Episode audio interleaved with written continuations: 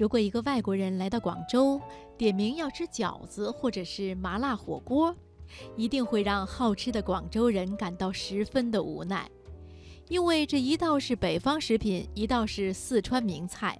他们一定会告诉这个外国友人，广州有著名的虾饺、五米粥火锅和双皮奶，分别是广式早茶、养生火锅和甜品的精华。他想吃的那些东西，在广州可不一定好吃，也不能完全代表中国菜。曾经，北京烤鸭、水饺以及中国炒饭是北京奥运会全天候供应的重点菜肴。这三道菜也成为连接世界消化系统的中国代表。那么，到底什么菜在今天能够代表一个国家的形象呢？今晚我推荐我们来分享的文章是什么菜能代表中国？作者胡斐，选自《新周刊》。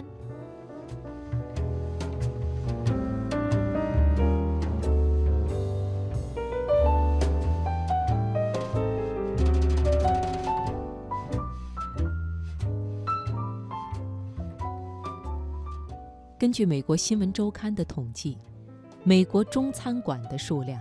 要比麦当劳、汉堡王和肯德基加起来的总数都要多，而几乎每个美国人都有一家中国餐厅，成为心头所好。据说，常驻南极的美国科学探险队的厨房也都固定在星期一晚上做中国菜。我们当然知道，美国人念念不忘的中国菜其实一点都不地道。就好比阿尔萨斯位于法国，其他国家的人就会把本国能够吃到的阿尔萨斯地区的菜肴一律归结为法国菜一样。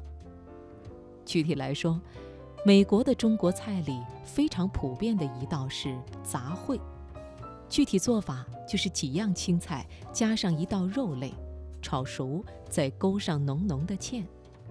每间中国餐厅在饭后必定送上夹着千羽的幸运饼干，这种习惯在中国自然是从来没有的。因此，《纽约时报》曾经特地声明，除非亲自踏上中国国土，美国人是永远不可能在美国本土品尝到地道的中国菜的。因为尽管美国人也可以在国内找到粤菜馆、湘菜馆以及川菜馆等等。但是这些餐馆永远不可以与中国本土的餐馆同日而语。美式快餐食品、大型超市和各种颠覆传统的混合创新菜肴，正在破坏亚洲人的饮食观念。但是从一项亚洲居民饮食习惯的调查数据来看，亚洲人仍然把烹饪当做一项重要的技艺，在不断学习。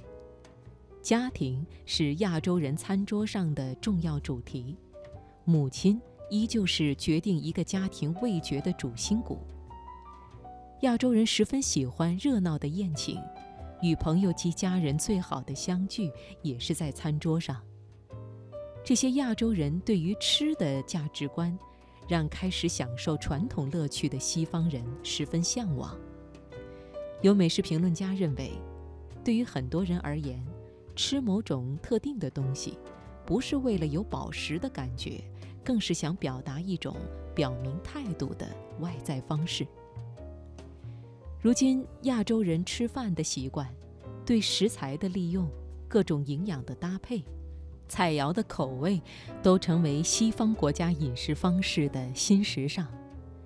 在世界卫生组织的健康食品榜上，红薯、玉米、芦笋。花椰菜、茄子、甜菜、土豆、金针菇、雪里红、大白菜等十三种蔬菜排进了健康榜，而这些蔬菜大半产于东亚。而在零食榜上，则第一次出现了猪肝这种食品。对动物内脏甚为挑剔的西方人，向来把这种习惯视为东方人的饮食恶习之一。但是新的饮食研究让他们不得不重视猪肝中丰富的营养成分。一时间，世界卫生组织的专家们还没有办法给猪肝找到一个适合的归属。想来想去，只好跟那些零食们混在一起了。长期以来，在西方人的印象中，亚洲菜只注重味觉，不考虑营养和健康。而亚洲居民饮食习惯的调查数据恰好颠覆了这一点。在西方人如今越来越倾向于不吃早饭的时候，亚洲的情况则恰恰相反。百分之五十四的调查对象认为早饭是一天当中最为重要的一餐。尽管市场上早餐的选择五花八门，人们的生活节奏也越来越快，但是亚洲人依然更倾向于在家里吃早饭。在中国，百分之四十七的人认为早餐是一天当中最重要的一餐。亚洲人也很少会像西方人那样购买大量食品。用高科技手段储存，然后分批使用。百分之七十二的调查对象说，他们绝对不会吃过了建议食用日期的食物。菜市场在大多数被调查的亚洲国家依然大受欢迎。而讲到烹饪的方法，亚洲人非常喜欢煎与蒸，在这方面，中国人最为突出。百分之五十八的被调查者每周都会蒸。百分之三十七的被调查者每周都会煎，紧随其后的才是炒。亚洲人愿意把大量的时间花在厨房里，用各种材料制作出精致的成品，提高生活品质。他们也更愿意把这些精力花在为家人和朋友服务上，而这些也都成为西方人重新追求的生活方式。